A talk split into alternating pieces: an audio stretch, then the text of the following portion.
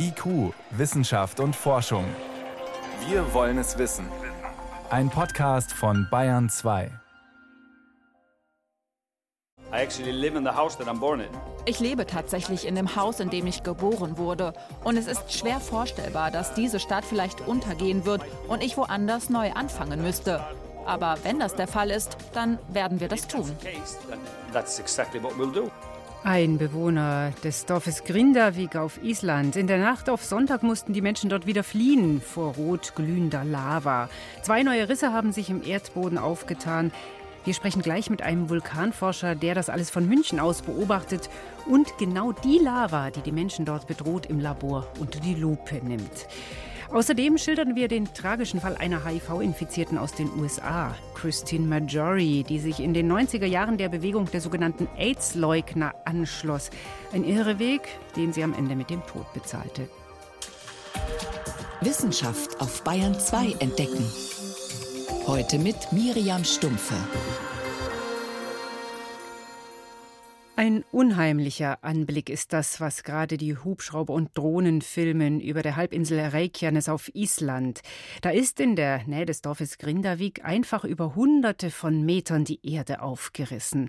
Lava quillt, ja spritzt hervor, da wo sonst Autos fahren, Tiere grasen, Menschen spazieren.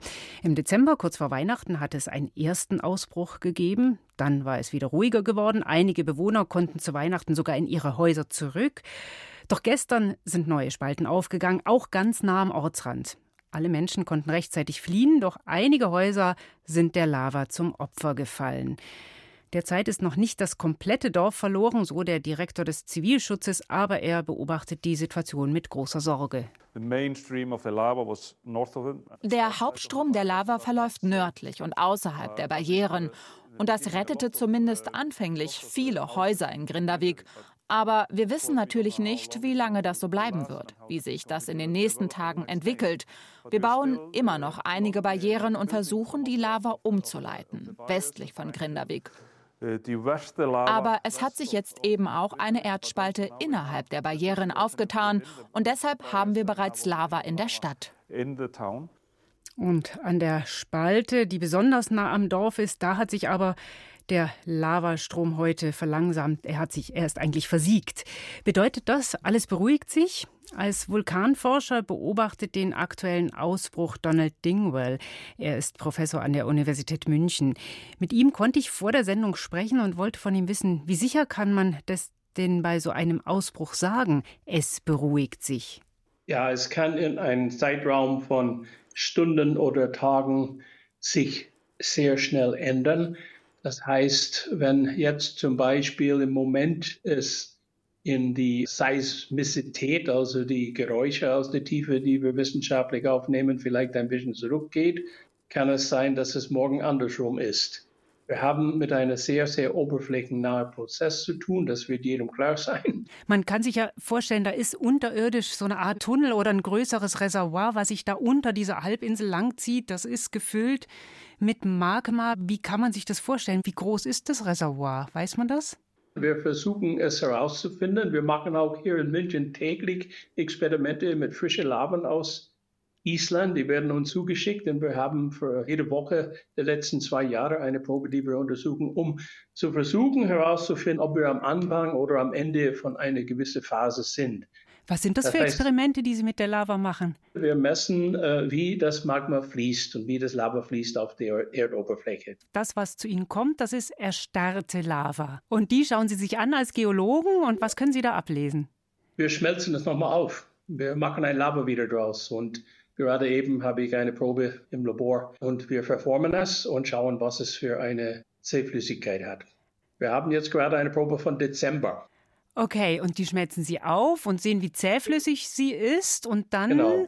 können Sie zu der aktuellen Lava auch was sagen, wenn Sie sich die vom Dezember anschauen? Wir können was sagen, aber es muss natürlich getestet werden mit Proben, die jetzt gerade vor Ort genommen werden. Das ist ein Datensatz, der mit jedem Ausbruchsphase wächst. Es ist der erste seiner Art auf der ganzen Planet. Und am Ende des ganzen Ausbruchsserie, sage ich mal, werden wir ein komplettes Bild von der radiologischen Verhalten von diesem Material haben. Und das äh, am Ende, wenn Sie dann das alles erhoben haben, was äh, hoffen Sie dann sagen zu können auf Basis dieser Daten? Eine Aufnahme oder Anamnese, sagt man in der Medizin. Wie hat diese Magma sich geändert während des Ausbruchs?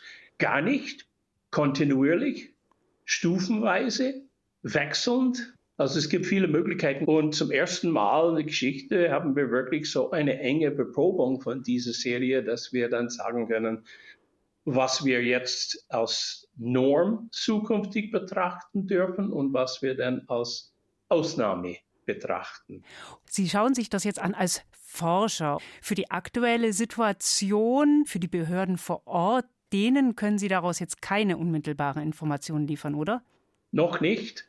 Aber die Idee ist, dass wenn unsere Baseline gut genug ist, unsere Grundlinie, dass in der Zukunft, wenn wir ein Muster haben, für was diese Lave macht am Anfang eines Ausbruchs und am Ende einer Ausbruchsphase, dann haben wir eine Chance, vielleicht in einigen Jahren das Ende des Ausbruchs vorauszusehen. Und das ist natürlich für den Zivilschutz enorm wichtig. Jetzt können Sie das noch nicht. Wenn wir uns jetzt die Situation vor Ort anschauen, die Behörden sagen, sie modellieren, wohin die Lava fließt, zum Beispiel. Ich nehme an, da muss man auch was über die Lava wissen, im besten Fall, um das gut machen zu können. Auch über die Menge, die noch zu erwarten ist. Ja, wie gut kann man das denn jetzt aktuell dann vorhersagen, wenn da der eine Riss noch offen ist, der andere sich gerade schließt? Wohin geht die Lava noch? Ja, die, die Risse und wo genau es ausbricht, das klingt komisch. Jeder denkt, da ist der Vulkan, dort bricht es aus. Aber natürlich vor Ort ist es in so einem Fall von Rissbildung und ein Ausbruch entlang dieser Risse sehr, sehr schwierig zu sagen, wo gerade jetzt der nächste mechanische Schwachpunkt sich auftut. Die versuchen es aber auf der Basis von Fernerkundung sozusagen des Magmas. Das heißt, wo gibt es kleine Erdbeben? Bewegen die sich nach oben? Bewegen die sich nach Süden? Und Deformation der Erdoberfläche. Und so versucht man das zumindest ja auf kurze Sicht hin so ein bisschen vorherzusagen. Jetzt Worum man sich auch sorgt, das eine ist der Ort Grindavik. Da ist jetzt erstmal offenbar so ein bisschen Entwarnung, dass zumindest die Lava nicht noch mehr Häuser frisst. Andererseits gibt es auch ein Geothermiekraftwerk auch in der Gegend, was viele Menschen äh, in der Region auch mit äh, Strom versorgt. Mauern hat man aufgerichtet, Erdwälle. Wie gut schützen die denn solche Einrichtungen? Ist die Lava an manchen Stellen nicht auch stärker? Ja, ist es. Die Lava ist an manchen Stellen stärker und die Anzahl von Versuchen dieser Art, die man gemacht hat in den letzten Jahrzehnten, ist eine sehr, sehr geringe Zahl. Das heißt, wir sammeln auch hier Erfahrung. Und die Ingenieure, die mehr oder weniger das versuchen, alles auszurechnen und alles aufzubauen, sind auch darauf angewiesen, dass die Erfahrungswerte einbauen in ihre Modellen. Und wir haben sehr wenige Fälle, mit denen wir es vergleichen können. Ja. Das heißt, es gibt viele Fehlversuche, solche Mauern aufzubauen. Ja. Das Material wird hingebaggert. Was kann alles schiefgehen? Der nachhaltende Druck, der von der Magmafluss auf der Mauer wirkt, durchbricht der Mauer. Das ist, was schiefgehen kann. So wie ein Fluss auf seine Bank entfliehen kann. Ne? Ganz grundsätzlich, dass ein Riss sich auch in dem Dorf zum Beispiel auf tut in den nächsten Tagen, Wochen. Ist das denkbar? Denkbar schon. Und wir wissen aus der Geschichte Islands, dass manche Ausbruchsphasen lange, lange anhalten können. Und die sehen dann so aus, dass immer wieder sich neue Öffnungen auftun. Exakt. Exakt, weil der Zufall, genau wo die Erde aufbricht, das ist der schwierigste Teil der ganzen Kalkulation. Ja? Dass man sagt, ungefähr so viel Magma ist in der Tiefe, es ist in ungefähr diese Tiefe, es ist in Bewegung. Das kann ich alles von meiner Fernerkundung von der Oberfläche relativ gut einschätzen, wenn es um die Bewegung von einer Flüssigkeit geht. Aber wenn ich jetzt eine spröde Gestein aufbrechen muss, um das Magma an der Erdoberfläche zu bekommen, ob es jetzt hier passiert oder 50 Meter im Norden oder ein Kilometer im Süden, das ist ein relativ willkürlicher Prozess der Gesteinsphysik. Hm. Alle Bruchprozesse sind sehr, sehr schwierig hm. zu beschreiben.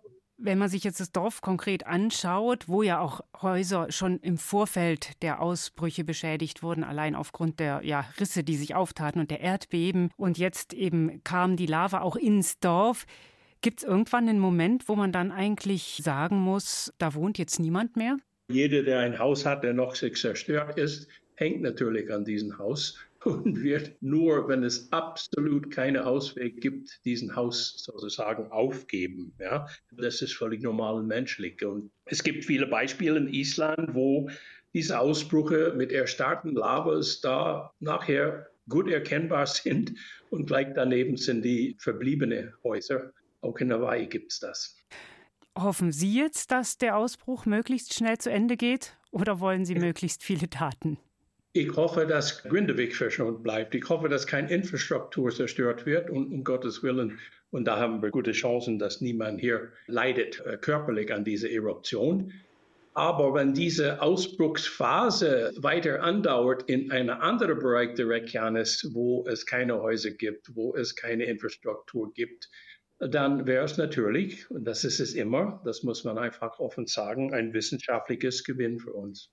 Donald Dingwell ist Professor für experimentelle Vulkanologie an der Universität München und beobachtet mit seinem Team intensiv auch den Ausbruch auf Island bei Grindavik und sammelt dort Daten. Vielen Dank, Herr Dingwell, für die interessanten Hintergründe.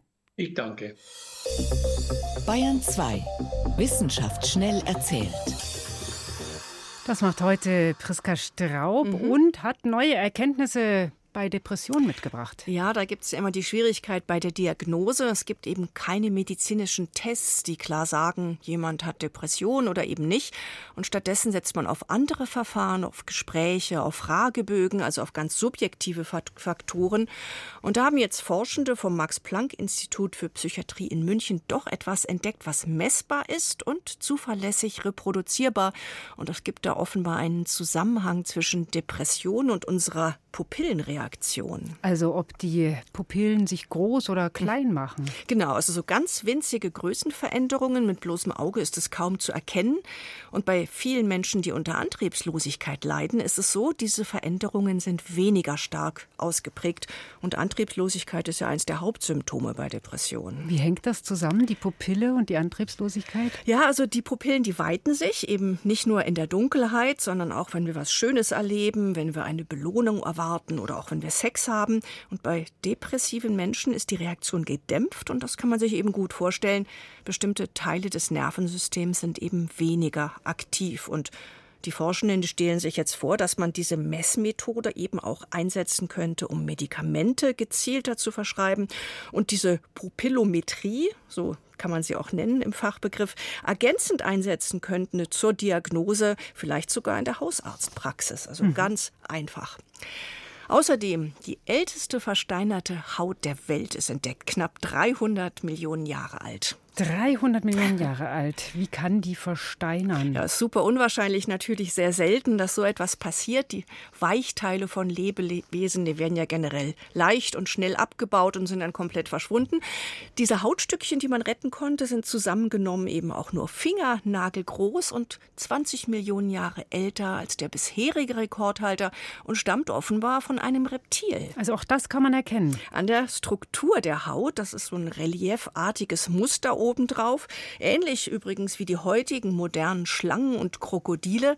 Und das ist eben ein ganz frühes Zeugnis für das erste Leben, was an Land gegangen ist. Muss man sich vorstellen, als im Erdaltertum die ersten Wirbeltiere an Land gingen. Da war so eine schuppenartige Haut offenbar eine Voraussetzung, also ein Schutz vor Sonne und Trockenheit. Und kann man auch erklären, wie genau dieses Stück sich erhalten konnte, wenn es so selten ist?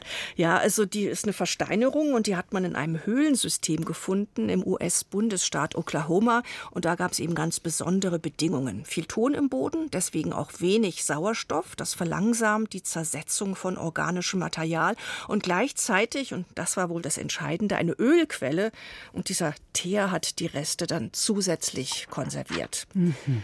Zum Schluss noch eine Beobachtung hier aus Bayern. Hast du vielleicht auch schon bemerkt, in diesem Winter sind in einigen Städten verstärkt Möwen aufgetaucht. Nürnberg, Landshut, auch München ist dabei. Hm, wo Flüsse und Seen sind, da waren sie ja schon immer, aber diesen Winter sind es tatsächlich besonders viel? Absolut. Und sie haben sich zum Beispiel in Nürnberg spezialisiert auf die Reste von Bratwurstsemmeln. Und inzwischen interessieren sich auch Biologen für die Tiere und für ihre Herkunft. Lachmöwen sind dabei besonders gut zu beobachten. Und jeder ist so aufgerufen, ein Mitmachprojekt äh, an einem Mittwoch Mitmachprojekt teilzunehmen. Mitmachmöwen heißt es. Man kann also Möwen online melden, mit oder ohne Erkennungsring am Bein den Standort eingeben und dann mehr über die Zugrouten erfahren, so die Hoffnung. Möwen in den Städten, wenn sie zur Forschung beitragen wollen. Mitmachmöwen ist das Stichwort. Vielen Dank, das waren die Kurzmeldungen mit Priska Straub.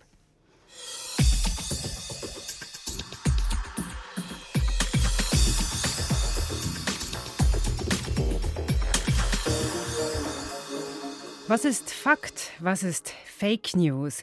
In der Corona-Zeit haben wir diese Debatte scharf geführt. Geschürt von den Corona-Leugnern, die ganz grundsätzlich anzweifeln, ob das Coronavirus tatsächlich für schwere und tödlich verlaufende Lungeninfektionen verantwortlich sein kann.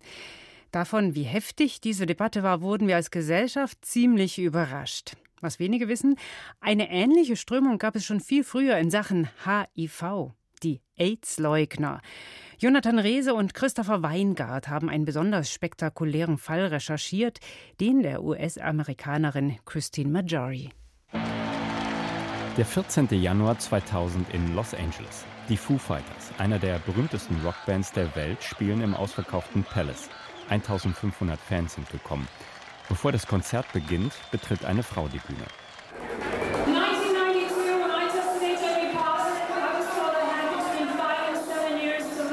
1992, als ich positiv auf HIV getestet wurde, sagte man mir, dass ich noch fünf bis sieben Jahre zu leben hätte.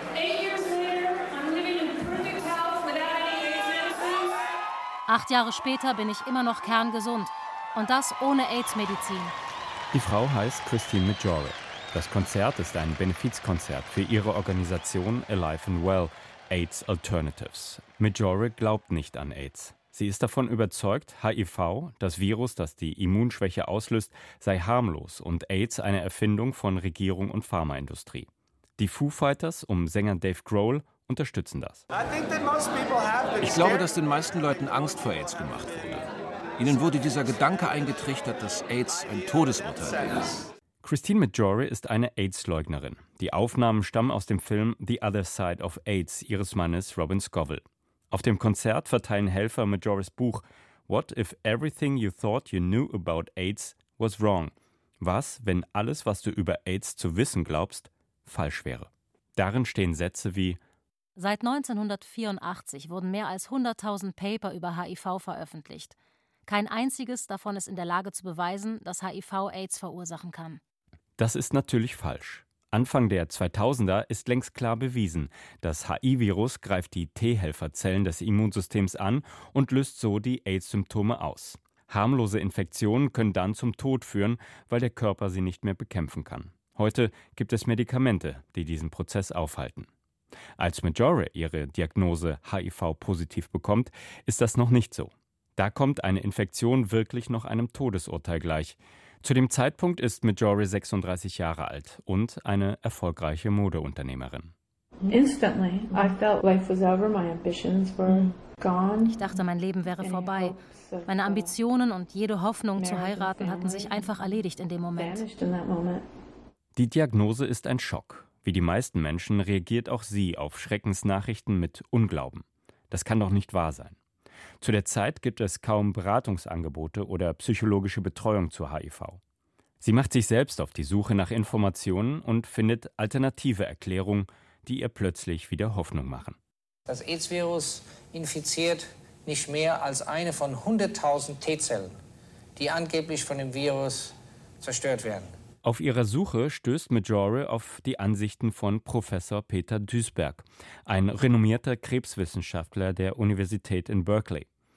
Duisberg stammt gebürtig aus Deutschland und ist der gedankliche Urheber der AIDS-Leugnung. Duisberg behauptet, AIDS werde nicht durch HIV ausgelöst. HIV existiere zwar, sei aber harmlos. Stattdessen sei AIDS nur ein Begriff, eine Erfindung, um 29 bereits bekannte Krankheiten zusammenzufassen. Dahinter sollen Gesundheitsbehörden und Pharmaindustrie stecken. Sie erhielten Geld und Macht, um eine Krankheit zu bekämpfen, die es eigentlich gar nicht gäbe. Die vielen Toten seien laut Duisberg auf andere Gründe zurückzuführen. Das ist, wie man hier sagt, politically not correct, weil man nicht gerne davon redet, dass Homosexuelle wahrscheinlich durch ihr Verhalten, durch ihre Drogenbenutzung selbst verantwortlich sind für AIDS, statt an einer Infektionskrankheit zu leiden. AIDS als Schwulenkrankheit, das glaubt Duisberg. Auf Majoris Zweifel wirkt Duisberg wie ein Brandbeschleuniger. Er hört ihr zu, nimmt sich Zeit, ermutigt sie nachzubohren. Und Majore glaubt ihm. Vermutlich will sie ihm auch glauben. Denn wenn HIV harmlos ist, dann ist sie nicht todkrank, sondern in Wahrheit gesund. Und von dieser Erkenntnis will sie nun auch andere überzeugen. Wenn man nach Antworten sucht, kann es da zu viele Fragen geben, die man fragen darf? Zu viele Ideen, die diskutiert werden könnten? Majore gründet ihre eigene Organisation Alive and Well AIDS Alternatives. Sie tourt durchs Land, hält Vorträge, schreibt ihr Buch und baut ein ganzes Netzwerk an Zweiflerseiten im Internet auf. Irgendwann stehen die AIDS-Leugner-Seiten bei der Google-Suche gleichberechtigt neben denen renommierter Forschungseinrichtungen. Damit erreicht Majori vor allem andere Infizierte oder deren Angehörige, Personen, die ebenfalls nach Antworten und Hoffnung suchen. Doch ihr Einfluss geht noch weiter. Denn schließlich wird der Präsident des Landes auf sie aufmerksam, in dem die AIDS-Pandemie am heftigsten wütet, Südafrika. You see, when you ask the question, does HIV cause AIDS? Wenn man fragt, verursacht HIV AIDS? The question is, Does a virus cause a syndrome? Dann ist die Frage, wie kann ein Virus ein Syndrom verursachen? Thabo Mbeki war von 1999 bis 2008 Präsident in Südafrika. Bei seinem Amtsantritt ist bereits jeder zehnte Südafrikaner HIV-positiv. Das liegt vor allem daran, dass AIDS-Medikamente in den späten 90er Jahren unbezahlbar sind und die Unternehmen sich weigern, die Patente freizugeben. Wie Majore ist also auch Mbeki in einer hoffnungslosen Situation, als er auf die Leugner stößt. Und wie Majore glaubt er ihnen. Mbeki lässt sich überzeugen, HIV sei nicht in der Lage, AIDS auszulösen. Die Pandemie existiere gar nicht. Der Grund für die zahlreichen Todesopfer sei Unterernährung.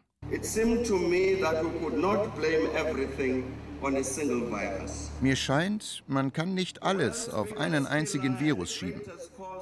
Der größte Killer der Welt und die wichtigste Ursache für Leid und Krankheit weltweit ist extreme Armut.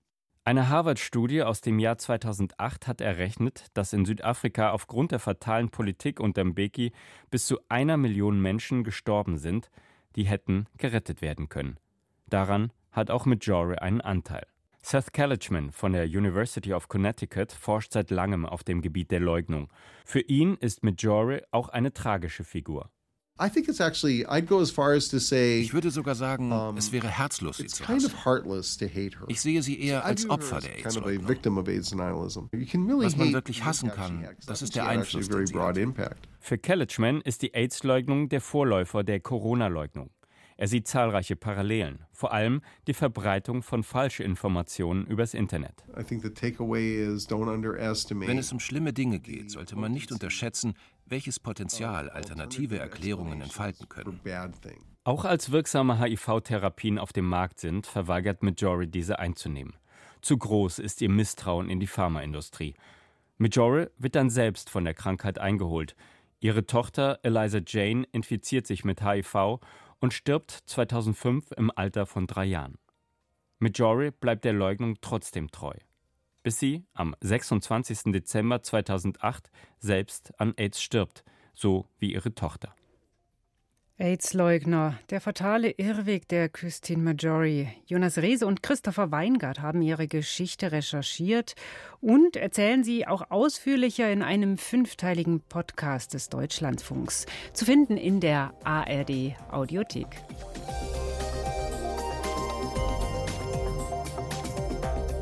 Für heute war es das erstmal bei uns. Ich bin Miriam Stumpfe.